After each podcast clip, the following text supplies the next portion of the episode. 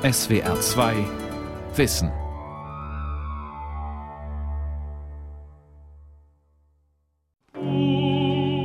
Noah hatte drei Söhne, Sem, Ham und Japhet. Die Nachfahren Japhets zogen nach überstandener Sintflut Richtung Schweden. Das schwedische Urvolk eroberte und besiedelte schließlich weite Teile der Welt und wurde so zur Mutter der antiken Hochkulturen. Alle Sprachen gehen auf das Schwedische zurück. Auch viele Mythen der Antike lassen sich in Schweden verorten. Dort, genauer in der Nähe von Uppsala, befand sich einst auch das sagenhafte Atlantis. Kann man jemanden für voll nehmen, der einen solchen Blödsinn verzapft? Doch tatsächlich wurden diese sehr gewagten Thesen einst ernsthaft diskutiert, und der Mann, der auf 3000 Seiten versuchte, sie zu beweisen, gilt heute als einer der einflussreichsten Wissenschaftler der schwedischen Geschichte. Noch dazu ist er ein direkter Vorfahr von Alfred Nobel.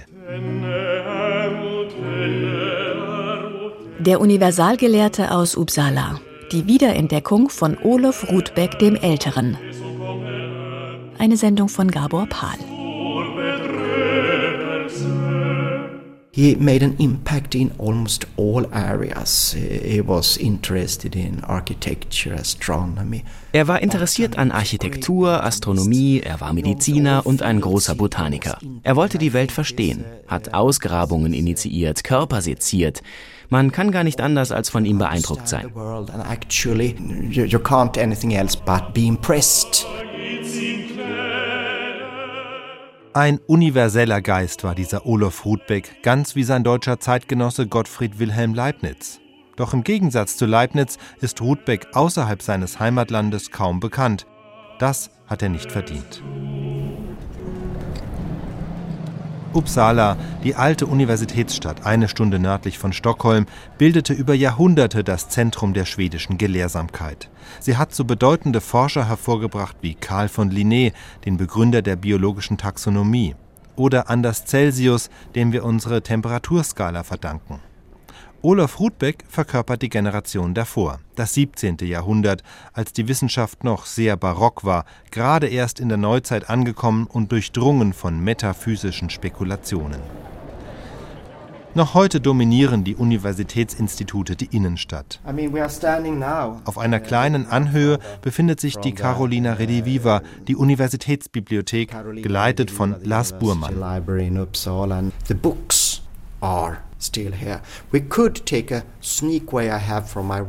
Der Weg zu seinem Büro führt durch Räume voller Regale mit jahrhundertealten Büchern und Globen.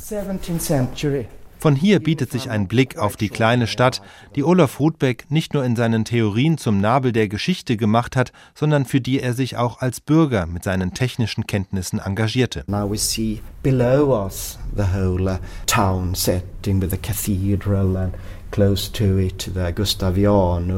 Unter uns sehen wir die ganze Stadt. Dort unten die Kathedrale, daneben das Gustavianum, das alte Hauptgebäude der Universität.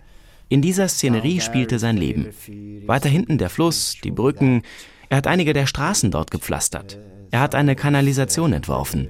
Es war eine kleine Universitätsstadt. Dort war und ist das Zentrum. Small university town and the center is still there. Rudbecks Spuren sind in Uppsala allgegenwärtig. Es beginnt schon direkt gegenüber der Kathedrale im Gustavianum mit seiner auffallend kupfergrünen Kuppel, die von einer ebenso kupfergrünen Kugel gekrönt wird. Doch ebenso imposant wie die Kuppel ist der Raum im inneren Gebäude, den sie umschließt. Ja, wir stehen jetzt hier im Anatomischen Theater, historischen Anatomischen Theater von Uppsala. Der Berliner Neulatinist und Rudbeck-Forscher Bernhard Schirk kennt dieses Anatomische Theater. Olaf Rudbeck hat es 1662 bauen lassen, nicht nur um die Medizinerausbildung zu modernisieren, sondern auch um Besucher in Erstaunen zu versetzen. Ein kreisförmiger Raum, in der Mitte ein Seziertisch, umringt von sehr steil aufragenden Sitzreihen für die Studenten. Unten im Zentrum steht dann eben der Seziertisch, wo der Professor unter Erklärung die Leiche seziert und jeder hat von oben perfekten Blick darauf. Das war durchaus auch ein Spektakel. Gleichzeitig muss man aber nochmal unterstreichen, dass halt diese anatomischen Theater eine unglaublich wichtige Rolle für die Entwicklung der Wissenschaft auch gespielt haben, ganz klar. Olaf Rudbeck kommt 1630 in Västerås zur Welt, westlich von Uppsala. Sein Vater ist Bischof und Kaplan von König Gustav Adolf, jenem König, der Schweden in den Dreißigjährigen Krieg geführt und zu vielen Siegen verholfen hat. Mit 18 Jahren zieht der junge Olaf nach Uppsala und studiert Medizin. Im Alter von 22 Jahren schreibt er eine Dissertation über den Blutkreislauf, ein hochaktuelles Thema, denn den hatte erst wenige Jahre zuvor der Engländer William Harvey beschrieben. Noch im selben Jahr stellt Rudbeck seine eigene wissenschaftliche Innovationskraft unter Beweis. Er entdeckt das Lymphsystem. Ja, es gibt die Episode, dass Olaf Rudbeck einmal bei einem Schlechter vorbeigelaufen ist und es war der Kopf eines Pferdes oder eines Ochsen, wo er so eine weißliche Flüssigkeit hat heraussickern sehen. Und das war so der Anlass, der ihn zu seinen Nachforschungen angeregt hatte. Das Problem war allerdings, dass er sich bei der Publikation etwas Zeit gelassen hat und ein ähnlicher Traktat von dänischer Seite von Thomas Bartholin publiziert worden war, so dass es letzten Endes einen Streit zwischen Dänemark und Schweden gab über die Erstentdeckung des Lymphsystems und in der Regel Olaf Rudbeck nicht derjenige ist, der den Credit dafür bekommen hat. 1653 geht Rudbeck an die Universität Leiden in den Niederlanden und kommt ein Jahr später zurück. Er befasst sich auch mit Botanik. Biologie als Fach gab es damals noch nicht, Botanik gehörte zur Medizin, eine Zuordnung, die sich noch lange gehalten hat und die auch erklärt, weshalb es für Biologie keinen eigenen Nobelpreis gibt. 1655, im Alter von 25 Jahren, legt Olaf Rudbeck einen botanischen Garten an. Jenen Garten, in dem später der berühmte Karl von Linné arbeitete und zur Ausarbeitung seiner biologischen Taxonomie inspiriert wurde, mit der Wissenschaftler auch heute noch Pflanzen und Tiere klassifizieren. Ja, wir befinden uns hier jetzt im äh, alten botanischen Garten von Uppsala, der heute bekannter ist unter dem Namen Linné-Garten. Das verfälscht so ein bisschen den eigentlichen Erfinder in Anführungszeichen, weil auch dieser Garten äh, von Olaf Rudbeck angelegt worden ist. Akribisch sammelte Olaf Rudbeck Pflanzen und beschrieb sie.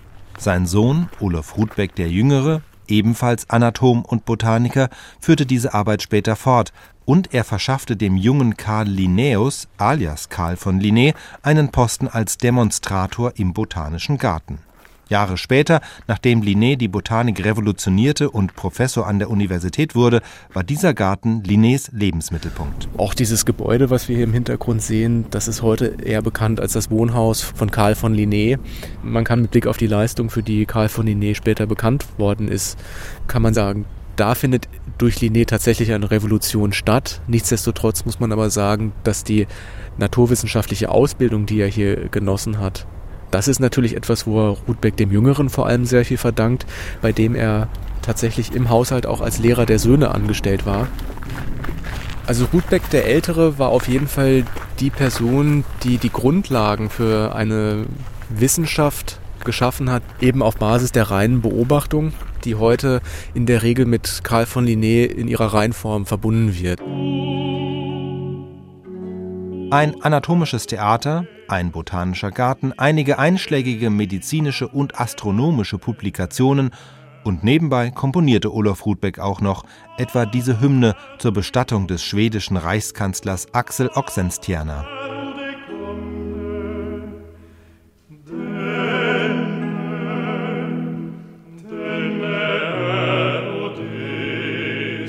Die Universitätsbibliothek besitzt noch handgeschriebene Noten von Rudbeck. Uh, er war Komponist. Er war gebildet in jeder Hinsicht. Er hat gesungen. Er hatte eine durchdringende, tiefe Bassstimme. Ein begabter, vielseitig interessierter Mann, dem es sicher auch nicht an der Fähigkeit mangelte, sich zu vermarkten und Kontakte in die höchsten Regierungskreise zu pflegen. Doch seine eigentliche wissenschaftshistorische Bedeutung verdankt er ausgerechnet einer Theorie, die wissenschaftlich heute nichts mehr wert ist. Olaf Rudbeck nähert sich seinem 50. Lebensjahr, als er zum ganz großen Wurf ausholt und mit jenem Werk beginnt, das ihn mehr als zwei Jahrzehnte bis zu seinem Tod beschäftigen wird, die Atlantika. Vier Bände mit insgesamt 3000 Seiten, ein Gewebe aus Naturgeschichte, Sprachforschung, Archäologie und all den mythologischen Überlieferungen von den Griechen bis zur isländischen Edda. Wer das Wissen aus all diesen Disziplinen zusammendenkt, so ist Rudbeck überzeugt, muss in Schweden den Nabel der Weltgeschichte erkennen. Was wir vor uns haben, das ist ein Druck der Atlantiker von Olaf Ruthbeck, hier der erste Band. Und in diesem Kernkapitel Nummer 7, was wir hier gerade mal aufschlagen, in diesem Kernkapitel legt Olaf Ruthbeck über 100 Argumente vor, um eben nachzuweisen, dass der alte Name Atlantis, der von den alten Schriftstellern verwendet worden ist, keine andere Bedeutung haben kann als eigentlich das alte Schweden. Atlantis, jene geheimnisumwitterte, untergegangene Seemacht aus Platons Dialogen, verortete Ruthbeck also in Skandinavien. Anhaltspunkte dafür fand er unter anderem vier Kilometer außerhalb des Stadtzentrums von Uppsala. Dort liegen heute noch die Überreste einer vorzeitlichen Siedlung, Gamla Uppsala genannt, Alt-Uppsala.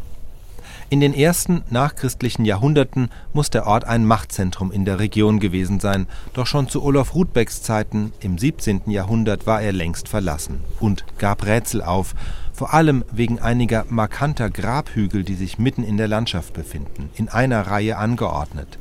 Wer sie besteigt, hat einen schönen Blick auf ein kleines Waldstück und über die Felder, die sich vom Stadtrand bis hierher erstrecken, ein Ort, der auch Olaf Rudbeck faszinierte. Also wir stehen hier auf einem der sogenannten Königshügel, die sich hier in einer Höhe von, sagen wir mal, 10, 15 Meter aus der Ebene um die Stadt Uppsala herum erheben. Wir haben jetzt vor uns diese sehr weit und sehr flach sich ins Land hineinziehende Ebene und dort hat er tatsächlich kartografisch sehr präzise Messungen durchgeführt. Das war ja alles Teil seiner Ausbildung als in Anführungszeichen Universalgenie dass er Leute da tatsächlich dann auch anleiten konnte. Und nur auf Basis dieser neuen, präzisen Messungen konnte sich die Basis ergeben, um Platons Texte zum Beispiel in Einklang zu bringen mit der schwedischen Topographie. Das gelingt irgendwie. Schließlich wird bei Platon die Hauptstadt von Atlantis mit ihrem ringförmigen Aufbau und den konzentrischen Kreisen genau beschrieben. In einer weiten Ebene erhebt sich ein gewaltiger Hügel, über den hin der größere Teil der Stadt erbaut ist. Ihre vielfachen Ringe aber erstrecken sich in eine beträchtliche Entfernung vom Fuße des Berges. Also genau wie hier in Gamla Uppsala, findet Ruthbeck. Und das geht dann sogar so weit, da wo das nicht gepasst hat, wo zum Beispiel Wasserläufe nicht ganz so konzentrisch und rund und durchgängig erscheinen, dass man zum Beispiel Platons These der konzentrischen Wasserwege um die Metropolis von Atlantis herum hätte stützen können in Schweden. Dort zieht er dann zum Beispiel in Betracht, dass durch Landwirtschaft oder geologische Veränderungen sich zwangsläufig Änderungen in, in der Erdoberfläche ergeben haben. Die Schlüsse, die er daraus gezogen hat, die waren teilweise falsch, aber der Grundgedanke eben, dass man in Anführungszeichen das Antlitz der Erde als variabel denkt. Das sind sehr fortschrittliche Gedanken, die man dann zum Beispiel auch später in der, in der Geologie des 18. Jahrhunderts noch viel systematischer ausgeführt findet.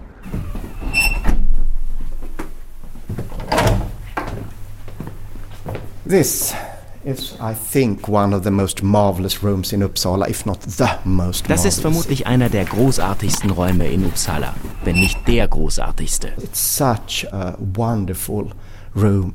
Und einer der wertvollsten. Nicht wegen der Möbel, sondern wegen der Bücher. Bücher, mit denen schon Ruthbeck gearbeitet hat. Hier in der rechten Regalwand sehen Sie die Manuskriptsammlung. Die Bücher stehen noch genauso da wie zu Ruthbecks Zeit. Auch Lars Burmann hat in seiner Universitätsbibliothek eine Ausgabe der Atlantiker. Sehen Sie das Deckblatt? Es zeigt einem die Erde, darauf ein riesiger Baum an der Stelle, an der sich Uppsala befindet. Dieses Deckblatt, Frontispiz genannt, gibt Ruthbecks Theorie in symbolisch verdichteter Form wieder in Form einer Skizze. Den Grundgedanken, der in den folgenden 900 Seiten dargelegt wird. Aus der Erde wächst nicht nur ein großer Baum, sondern zwei. Einer steht in Mesopotamien am Berg Ararat, wo der Genesis zufolge die Arche Noah gestrandet ist. Der zweite Baum steht in Uppsala. Die Botschaft ist klar. Die Erde ist knapp 6000 Jahre alt. Dann gab es die Sintflut. Die Welt wird überflutet. Die Arche Noah strandet. Es gab dann ja die Söhne Noahs, die Nachfahren Noahs, Sem, Ham und Japhet, die dann die Wiederbevölkerung der Welt vornehmen. Und genau da fängt Olaf Ruthbeck an und behauptet, in dem Moment, wo die komplette Erde und damit auch die Vegetation überschwemmt war, findet die Wiederbesiedlung dort statt, wo hohe Berge sich befinden, auf der einen Seite, so das Land sehr schnell wieder sichtbar wird, und auf der anderen Seite aber auch reichhaltige Nahrung vorhanden ist, mit dem man die Abwesenheit zum Beispiel von Bäumen und Früchten kompensieren kann. Das heißt, er stellt die Frage, wo findet man die besten Fischvorräte zu diesem Zeitpunkt und er deutet ganz klar auf das Mare Balticum, also auf die Ostsee und sagt, ist doch ganz klar, wir wissen alle Bescheid über die reichhaltigen Heringsschwärme in der Ostsee und nur dort kann jemand auf der Suche nach Nahrung nach der Sinnflut sich niedergelassen haben. Die Nachfahren Japhets begründen schließlich ein Urvolk. Auf dem Titelbild der Atlantiker symbolisiert durch den zweiten Baum, der in Schweden wurzelt. Doch die Krone dieses Baumes reicht weit über Schweden hinaus und sie trägt viele Früchte. Und auf diesen Früchten, die der trägt, dort sehen wir diese ganzen Namen dieser frühen legendären schwedischen Könige. Und diese Früchte, das sehen wir hier wieder auf der Landkarte unten, die fallen hier auf die Landkarte Europas drauf. Und das soll im Prinzip symbolisieren, dass die ganzen Geschlechter und damit auch die, die späteren Völkernamen, die man in der europäischen Frühgeschichte findet, also lass es die Goten sein, lass es die Germanen sein oder die Trojaner zum Beispiel auch sein. Das ist genau das, was wir eben visualisiert finden mit diesem Bild von den zwei Bäumen, deren Früchte eben sich dann über ganz Europa wieder ausbreiten von Schweden aus. Aus heutiger Sicht klingen seine Thesen von Schweden als der Wiege der Zivilisation merkwürdig. Andererseits war derartiges Denken damals sehr verbreitet. Schweden war am Ende des 17. Jahrhunderts wissenschaftlich bedeutsam und Ruthbeck galt als eine der großen Figuren. Er war sehr modern und gleichzeitig wirklich ein Kind seiner Zeit.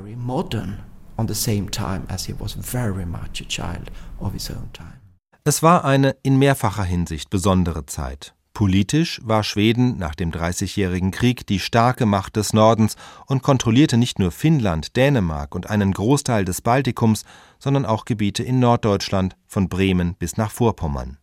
Der mächtige Staat investierte in die Universitäten, da das Militär und der Beamtenapparat gut ausgebildeten Nachwuchs brauchten. Kulturell wiederum wirkte noch immer die Renaissance nach, die antiken Kulturen waren die großen Vorbilder. Uh, die Königlich Schwedische Nationalbibliothek in Stockholm. Der Historiker Jonas Nordin holt ein paar Originalzeichnungen und Notizen hervor, die Rudbeck für die Atlantiker angefertigt hat. Auch sie voller Bezüge zwischen Schweden und dem Altertum. All European countries at this time alle europäischen Länder hatten den Drang, sich in Beziehung zum ruhmreichen römischen Reich zu setzen. Und nachdem Schweden offenkundig nicht zum römischen Reich gehörte, mussten sie ein paar Verrenkungen machen, um eine Verbindung herzustellen. Nun war das römische Reich ja mit dem Eindringen der gotischen Völker zugrunde gegangen. Wenn man beweisen konnte, dass die Goten aus Schweden waren, würde das ja heißen, dass sie noch mächtiger waren als das mächtige römische Reich. Tatsächlich waren die Goten keine Schweden. Aber die Idee passte so schön ins schwedische Weltbild der Zeit und auch in die Theorie von Olaf Rudbeck. Auf dem Titelblatt seines Lebenswerks steht übrigens nicht nur das Wort Atlantica, sondern auch das Wort Mannheim mit einem N, also nicht die Stadt am Rhein ist gemeint, sondern Mannheim, die Heimat des Menschen. Atlantica sive Mannheim vera Jaffetti posterorum sedes et patria, Atlantica oder Mannheim, das wahre Vaterland der Nachkommen des Japhet. Und auf derselben Seite nennt Rudbeck all die Völker und Gruppen, die er irgendwie mit Schweden in Verbindung bringt. Skythen, Barbaren, Goten, Trojaner, Amazonen, also eigentlich alle. ja. Und das ist auch nur die Spitze des Eisberges. Er sagt, all diese oft sehr vage definierten Völkernamen, die man eben aus, größtenteils aus den antiken Schriftstellern hat, all diese vagen Beschreibungen machen erst dann Sinn, wenn man Schweden als Ursprung von all diesen Völkern bzw. Sprachen, die damit zusammenhängen, ansieht. Die Wissenschaft befand sich im 17. Jahrhundert in einem großen Umbruch. Galileo hatte die Kirche herausgefordert. Der Philosoph und Wissenschaftler René Descartes, der auch nach Schweden kam, predigte den Rationalismus und ein mechanistisches Weltbild, in dem auch der menschliche Körper primär eine biologische Maschine ist. Zwar beseelt, aber eine Maschine. Genau dieses Denken beflügelte die anatomische Forschung, der sich auch Olaf Rudbeck in seinen frühen Jahren verschrieben hatte. Und die Wissenschaft erlaubte sich, die Bibel in Frage zu stellen. Es gab eine große Diskussion unter den Gelehrten, ist die Heilige Schrift in allen Punkten wörtlich zu nehmen oder nur in Bezug auf Glaubensfragen im engeren Sinn? Hier wiederum war Rudbeck eher konservativ. Schließlich orientierte er sich bei seiner Theorie durchaus an den biblischen Erzählungen, Noah und die Sintflut waren für ihn reale Geschichte. Gleichzeitig aber brachte er diese biblischen Erzählungen mit allem anderen in Einklang, mit griechischer Mythologie, mit Sprachforschung und Naturkunde. Ein typisches Beispiel für seine Beweisführung beschreibt der Historiker Jonas Nordin. Es geht um die von Homer beschriebene Stadt Troja, die damals ja nur von den antiken Schriftstellern bekannt war. Rudbeck erkannte in Troja einen schwedischen Ausdruck, der einfach nur Festung bedeutete. Das ursprüngliche Troja habe sich in Schweden befunden.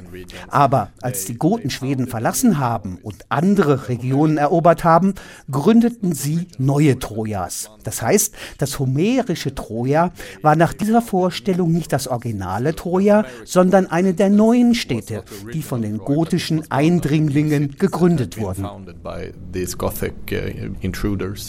Wie Rudbeck wiederum Linguistik mit Botanik verbindet, beschreibt der Wissenschaftshistoriker Bernhard Schirk. Es gibt ja das wunderbare Beispiel, dass man die Himbeere, das schwedische Wort für Himbeere, also Hallon, nimmt und da äh, dann noch eine weitere Silbe dran schraubt, quasi die Silbe für Wohnen, Wohnstätte, also BO geschrieben, Bu, Holombu, dann noch den Genitiv davon, Holombus, dann ist man schon ziemlich nah bei Olympos und dann ist ja auch der Beweis schon geführt, dass diese Beere ja nichts anderes sein kann als die Götterspeise, das Ambrosia, wie man das aus der klassischen Mythologie kennt.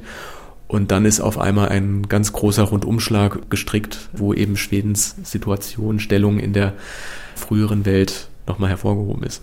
Die Theorie von Schweden als Mutter aller Nationen klang damals immerhin nicht zu absurd. Sie wurde ernsthaft diskutiert, auch wenn sie Fachleute außerhalb Schwedens am Ende nicht überzeugte.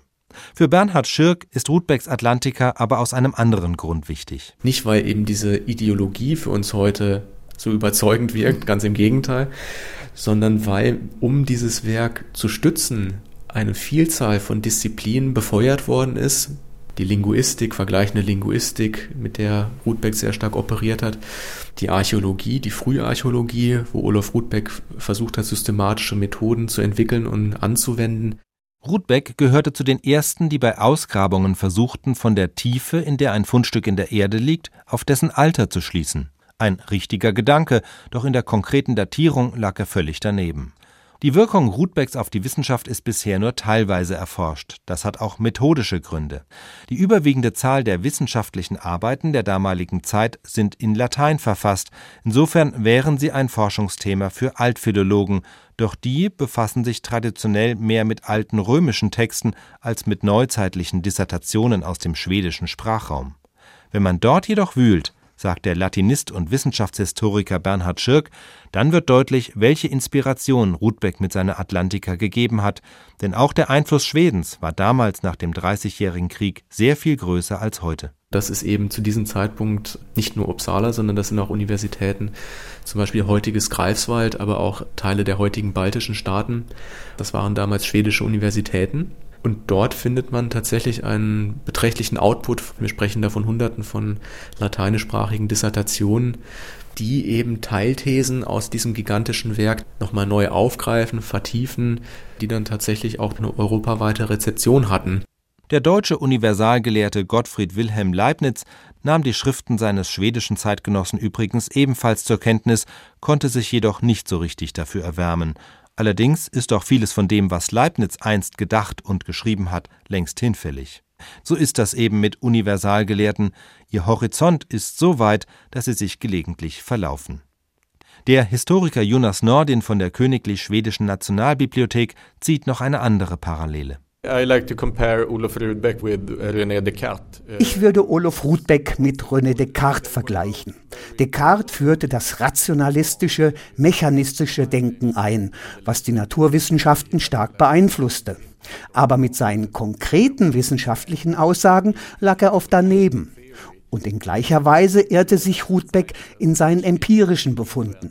Aber sein theoretischer Ansatz für die Archäologie und alte Geschichte war in vielerlei Hinsicht weitsichtig.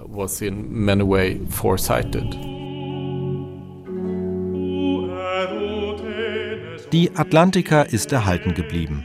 Einige von Rudbecks Kompositionen ebenfalls, doch viele seiner Schriften und Skizzen wurden 1702 zerstört.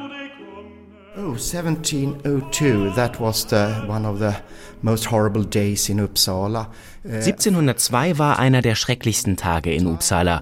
Mitten in der Stadt brach ein Brand aus und bald brannte die ganze Stadt nieder. Furchtbar. Olaf Rudbeck. Olaf Rudbeck war damals schon 72, aber er soll vom Dach des damaligen Universitätsgebäudes die Löschtruppen kommandiert haben. Teile seiner eigenen Bibliothek wurden zerstört, aber die Universitätsbibliothek wurde glücklicherweise gerettet. Lars Burmann, der Leiter der Universitätsbibliothek, holt noch ein ganz besonderes Buch aus Rudbecks Sammlung. Es hat den Brand gerade so überlebt. Man sieht, der Einband war mal weiß und jetzt ist er fast schwarz. Das sind die Spuren des Rauchs. Denn Rutzbeck hatte dieses Buch bei sich im Zimmer, als die Stadt 1702 brannte. Und es ist wunderbar, dass es den Brand überstand. Aber hier auf dem Buchrücken sehen Sie eine Art weißen Schatten, ungefähr 20 Zentimeter lang, drei bis vier Zentimeter breit. Und ein Kollege von mir vermutet, dass an dieser Stelle des Buchs Rutzbecks Federkiel lag, sodass diese Stelle hell blieb, während der Rest des Einbands schwarz wurde. Es ist, wenn man so will, ein Schnappschuss der Geschichte. Noch im Jahr des Feuers, am 12. Dezember 1702, stirbt Ulof Rudbeck und wird in der Kathedrale gegenüber dem Gustavianum bestattet. Seine Grabplatte befindet sich neben der von Karl von Linné. Darauf in lateinischer Sprache dieser Grabstein bezeugt den sterblichen, aber durch die Atlantika unsterblichen Olavus Rudbeck den Vater. Es gibt eine Titelzeichnung in seiner Atlantika, die deutlich macht, wie Olaf Rudbeck selbst in Erinnerung bleiben wollte. Die Zeichnung zeigt Rudbeck, wie er als Anatom einen großen Globus seziert und dabei Schweden der Länge nach aufschneidet, gewissermaßen um seine inneren Geheimnisse ans Licht zu bringen.